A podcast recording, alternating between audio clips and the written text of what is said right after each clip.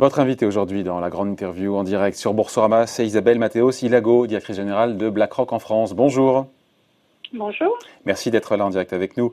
Euh, juste avant, on parlait euh, du taux de chômage, de l'emploi, des plans de soutien. On sait que les plans de soutien, les plans d'urgence, et là je parle un peu partout dans le monde, euh, se sont multipliés et on a vu dans l'actualité on a vu aux États-Unis 3 000 milliards de dollars, on voit des déficits qui explosent. Encore une fois, un peu partout dans le monde, j'ai envie de dire. Et on sait que d'autres plans de soutien seront nécessaires. On a vu il y a quelques jours, quelques heures ce week-end, la Chambre des représentants aux États-Unis, majorité démocrate, voter, ce qui passera pas évidemment à l'État au Congrès, un nouveau plan de soutien de 3 000 milliards de dollars. Euh, sans compter qu'on a vu euh, Jérôme Powell, le patron de la Fed, qui pousse l'administration américaine à, à faire plus de dépenses publiques. Bref, euh, on, est d'accord dans l'idée que les déficits et les dettes publiques vont continuer à gonfler et atteindre des sommets inégalés dans les semaines, les mois et les prochains trimestres. C'est une certitude. Oui, on est, on est, on est d'accord absolument là-dessus. Euh, en même temps, je crois qu'il faut, il faut se souvenir que dans un enfin la variable que, que, la plupart des observateurs regardent, c'est-à-dire le ratio de, de, dette publique par rapport au PIB, euh, il y a deux composantes. Il y a une partie dette et une partie PIB. Et si on ne faisait pas ces interventions exceptionnelles en matière de, de déficit public, on constaterait un effondrement du PIB encore plus violent ouais. que euh, ce qui est dans les projections actuelles. Donc je crois que oui, vous avez raison, on s'attend à des augmentations de de dette sur PIB entre 20 et 40% selon les selon les pays d'ici la fin de l'année, mais en même temps, euh, il n'y a sans doute pas de meilleure solution euh, à déployer. Et je dirais ce qui est également unique comme configuration, c'est euh, le positionnement des banques centrales qui, dans, dans tous les pays où elles peuvent se le permettre, ont euh, en pratique euh, dit ben, ne vous inquiétez pas, on va pouvoir acheter euh, toute la dette supplémentaire qui aura besoin d'être émise et donc euh, ça ne se traduira pas nécessairement par une augmentation des taux d'intérêt. D'ailleurs pour l'instant c'est ça. En fait c'est le point clé, c'est le point crucial et c'est ce dont je voulais parler avec vous, c'est qu'en fait ce qu'on nous apprend à l'école, bon, c'était il y a bien longtemps pour moi, c'est que le, quand les déficits se creusent les taux d'intérêt souverains, les taux auxquels s'endettent les États, sont censés se tendre un petit peu. Et on a compris que c'est pas le cas. On l'a expliqué largement ici et ailleurs que c'est pas le cas aujourd'hui parce que les banques centrales achètent à tour de bras, créent de la monnaie, achètent à tour de bras euh, ces, ces, dettes souveraines. Euh, c'est ça, c'est ça aujourd'hui. On, on, en est là. On en est là. Si les taux d'intérêt euh, sont donc... aussi bas, c'est parce que les banques centrales sont là et parce que aussi les investisseurs ont besoin de papiers sécurisés. Ça joue aussi évidemment, j'imagine. Exactement. Donc il y, a, il y, a, exactement ces deux considérations. Le seul bémol que j'introduirais, c'est que cette logique euh, magnifique ne s'applique euh, que dans les pays euh, qui ont leur propre banque centrale et leur banque centrale qui émet une, un actif de réserve. Donc, par exemple, les pays émergents sont dans une situation euh, un petit peu plus compliquée, en l'occurrence, euh, même si certains d'entre eux, pour la première fois, se sont mis aussi à faire des, des, des, achats de dettes souveraines en, en, en, en devise locale, ça pose beaucoup plus de questions. Donc, euh, et puis au sein de l'Europe, euh, enfin de la zone euro en tout cas, où on a une banque centrale et différents pays, il y a aussi un petit peu de questions qui se posent. Donc, par exemple, c'est pour ça que les taux sur la dette de la périphérie euh, n'ont pas baissé et même les spreads par rapport à la dette à la dette allemande ont, ont, augmenté, mais ont augmenté infiniment moins que ça n'aurait été le cas si on n'avait pas cette banque centrale prête à. Mais ça tient, à Isabelle Mathéo Silago, ouais. ça tient jusqu'à quand? Parce que la BCE, elle en est, alors je parle sous votre contrôle, mais elle en est déjà à plus de 1100 milliards d'euros de prévisions de rachat d'actifs pour cette année. Elle a fait plus de 2000 milliards de plans de soutien monétaire.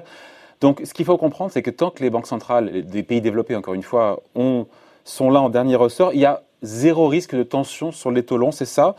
Ou on se dit qu'à un moment donné, peut-être que les marchés diront stop? Ou est-ce que les marchés sont totalement administrés de ce point de vue-là et donc euh, ils n'ont pas leur mot à dire?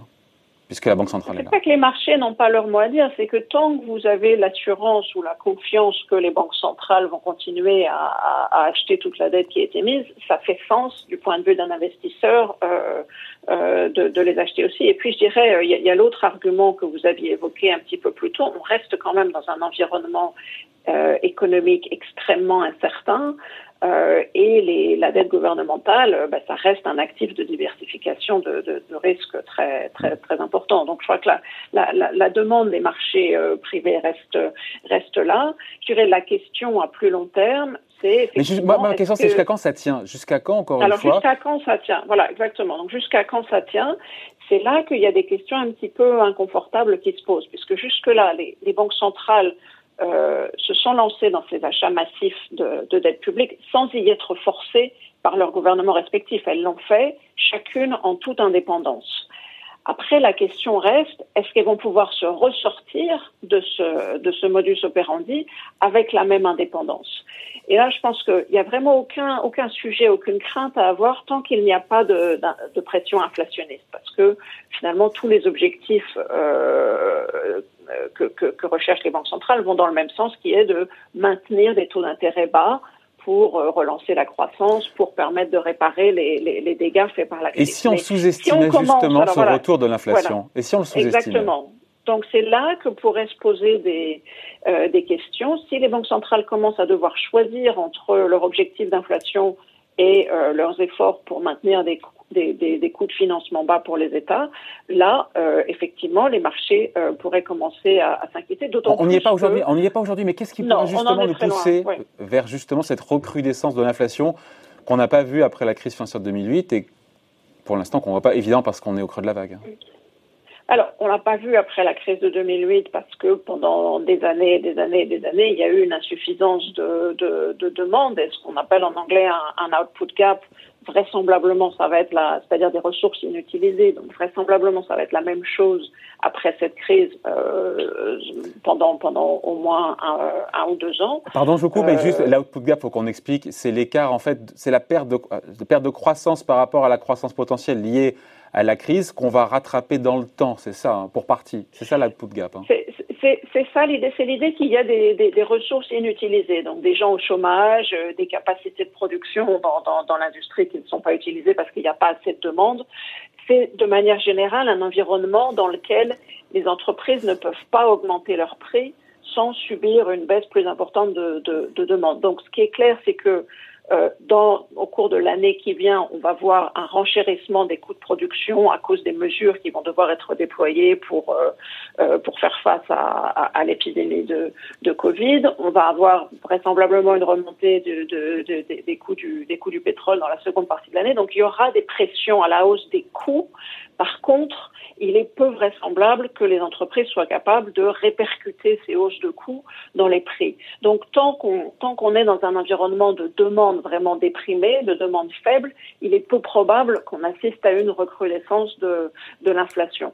Par contre, euh, dès qu'on dès qu'on approchera un taux de capacité d'utilisation euh, proche de proche du maximum, là oui, on pourrait voir ressurgir des euh, des pressions inflationnistes. Alors, on ne parle pas de, de, 5 ou 6 hein, mais on parle d'une inflation qui se, qui se rapproche, disons, des objectifs des banques centrales. Donc, c'est pas un sujet. Donc, quelque part, je me dis qu'on on, s'excite, on s'excite sur un truc qui, voilà, qui n'est pas un sujet. Il n'y aura pas de d'explosion, encore une fois, de l'inflation. On comprend et on comprend pourquoi, évidemment. Donc, il n'y a pas de crainte à mm. avoir sur les taux liés à l'activité, liés à l'inflation et liés aux banques centrales. C'est pas un sujet, c'est un non-sujet. sujet aujourd'hui non, ça peut être un sujet à l'avenir et les marchés, comme vous le savez, regardent toujours vers l'avenir. Donc je dirais pour l'instant. L'avenir à quelle échéance? À quelle échéance? Alors à l'échéance de 2, 3, 4 ans. Oh. C'est difficile d'être oh. très pressé. Voilà, c'est? très, loin. C'est très très loin. voilà, où serons-nous?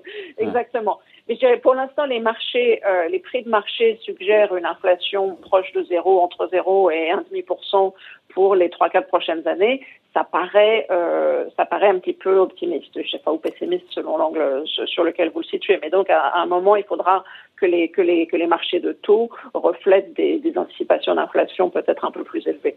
Bon, est-ce qu'aujourd'hui les, banques centrales, on a les chiffres, achètent plus, euh, plus que le papier qui était mis par les gouvernements? Elles en achètent plus? Bah, je, me, pose souvent la question entre la répartition, je ne sais pas si on a les chiffres, entre ce qui est acheté par les banques centrales pour l'État français et ce qui est acheté par les investisseurs par les marchés oui, alors bon, ça, varie semaine par semaine, mais en gros, on est sur euh, des, des, volumes d'ordre de grandeur équivalent. Alors en Europe, il y a maintenant un décalage entre euh, ce qui a été annoncé par la BCE et, euh, et les prévisions d'emprunt supplémentaires euh, incorporées dans les dernières prévisions de la Commission européenne, mais selon toute vraisemblance, la BCE va devoir augmenter euh, très sensiblement son, son programme d'achat pour rétablir l'équilibre et à nouveau euh, acheter à peu près le même ordre de grandeur que les émissions nouvelle. Mais je vous rappelle qu'il y a évidemment un stock très important et donc les qui est à refinancer, qui est à refinancer, voilà, qui est à refinancer. Donc les investisseurs privés sont toujours là. Mais c'est vrai que si on regarde le, le supplément d'émissions de dette liées à la crise, celui-là est à peu près à 100% absorbé par les achats de, de, banques centrales. Non, mais vous vous rendez compte de ce qu'on raconte, c'est quand même dingue. Les banques centrales ne seraient pas là, les taux d'intérêt seraient à des niveaux tellement plus élevés. Après, c'est un fait, elles sont là, mais elles absorbent quasiment tout. Absolument, absolument. Et elles le font pour limiter les dégâts qui vont être euh, infligés par cette crise. Donc c'est une, une bonne chose. Il n'y a pas de limite où il y en a au rachat d'actifs des banques centrales, au gonflement de leur bilan? Parce que finalement, on se dit, euh, alors sans que ce soit de l'argent magique, mais eh ben voilà, euh, on va continuer comme ça, non? Non, la limite, c'est l'inflation. La limite, c'est l'inflation. Donc, tant qu'il n'y a pas de, de pression inflationniste, il n'y a vraiment pas de, il y a vraiment pas de sujet. La question se posera de comment est-ce qu'on sort euh, de cette euh, de cette fusion finalement entre la politique monétaire et la politique euh, et la politique budgétaire. C'est quelque chose qu'on avait vu euh, dans les années dans les années 50, hein, notamment aux États-Unis, où pendant la guerre la Fed avait s'était engagée complètement à acheter toute la toute la dette émise par par l'État, et puis en en 51, il y a eu un accord formel entre la Fed et le, et le Trésor pour dire euh, voilà, on va se désengager, la Banque centrale euh, va récupérer son indépendance et se focaliser maintenant davantage sur l'inflation. Euh, et puis ça, donc ça s'est fait progressivement sans avoir de, de, de, choc de marché. Mais je crois que maintenant, il y a, il y a une vraie question qui se, qui se pose de définir la, la stratégie de, de sortie pour les, pour les banques centrales. Mais encore une fois, c'est très important de ne pas le faire de manière prématurée. On est encore euh, dans le cœur de la crise on va avoir une, une récession euh, euh d'ampleur euh, pratiquement sans précédent euh, au niveau mondial cette année. Il ne faut pas, je dirais, se précipiter de, de resserrer les boulons. Ça a été l'une des grosses erreurs qui a été faite en Europe après la, la crise de 2008 et ça a entraîné en termes budgétaires. En termes budgétaires. En termes budgétaires, mais le, le, le raisonnement s'applique également en termes en termes monétaires. Hmm. D'ailleurs, on sent bien que la BCE, pour l'instant, est d'accord, a annoncé 1100 milliards d'euros de rachat d'actifs. Et il y a quelques jours, euh, Christine Lagarde disait que les gouvernements de la zone euro auraient besoin, pourraient emprunter jusqu'à 1500 milliards pour protéger leurs économies des effets de la pandémie. C'était une façon qu'elle a eue d'ouvrir la voie à l'idée que la BCE devrait revoir son programme à la hausse et augmenter son volume de rachat cette année. Oui, tout à fait. C'est d'ailleurs, euh, d'ailleurs exactement ce à quoi s'attendent les, ce à quoi s'attendent les marchés. Ça paraît, euh, ça paraît vraiment nécessaire. Et c'est la logique, la logique même de cette, euh, de ce PEP. donc, Pandemic Emergency Purchase Program. Voilà, le plan pandémie. La logique de ce plan, c'était de pouvoir dire au gouvernement dépenser sans compter, on est là pour euh, empêcher la hausse des, taux d'intérêt. Sans, donner visibilité, sans donner une visibilité sur 2021, on ne sait pas du tout ce que les banques centrales feront pour l'instant, ce qui est normal en 2021. Vous me direz, on est au cœur de la crise là.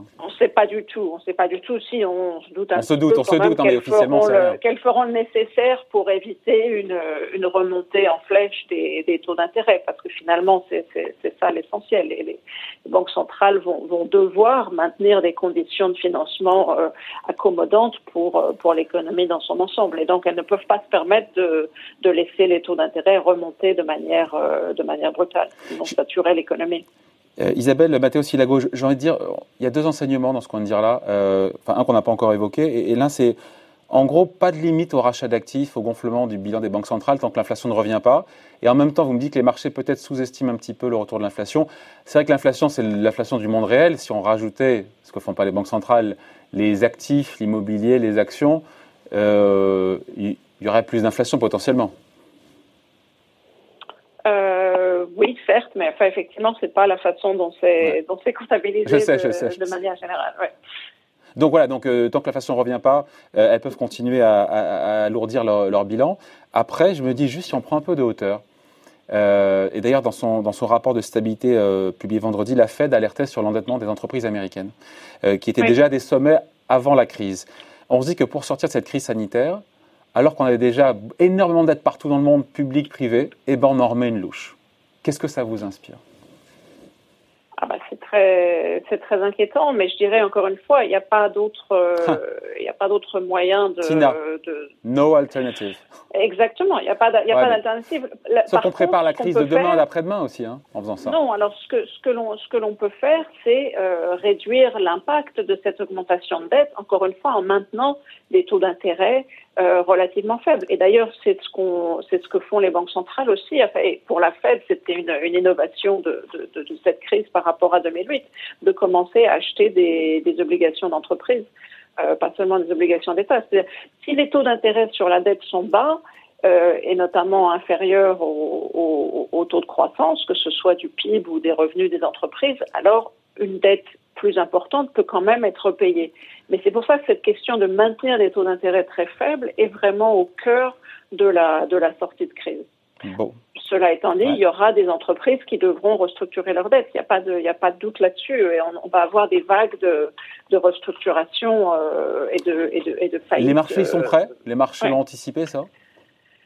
Je pense que oui. Si vous regardez les, les, les divergences de, de, de, prix, enfin, ou de taux d'intérêt entre ce qu'on appelle les actifs de, de qualité, c'est-à-dire qui ont des, des, des, émetteurs, soit côté action d'ailleurs, soit côté obligation, qui ont des bilans euh, sains par rapport à ceux qui sont très endettés, il y a, il y a une vraie différenciation. Il y a une vraie discrimination. en fait. ouais, ouais. Et c'est heureux d'ailleurs, j'ai envie de dire. Parce que c'est ah, bah, absolument, oui, oui c'est sain, oui, oui c'est absolument sain.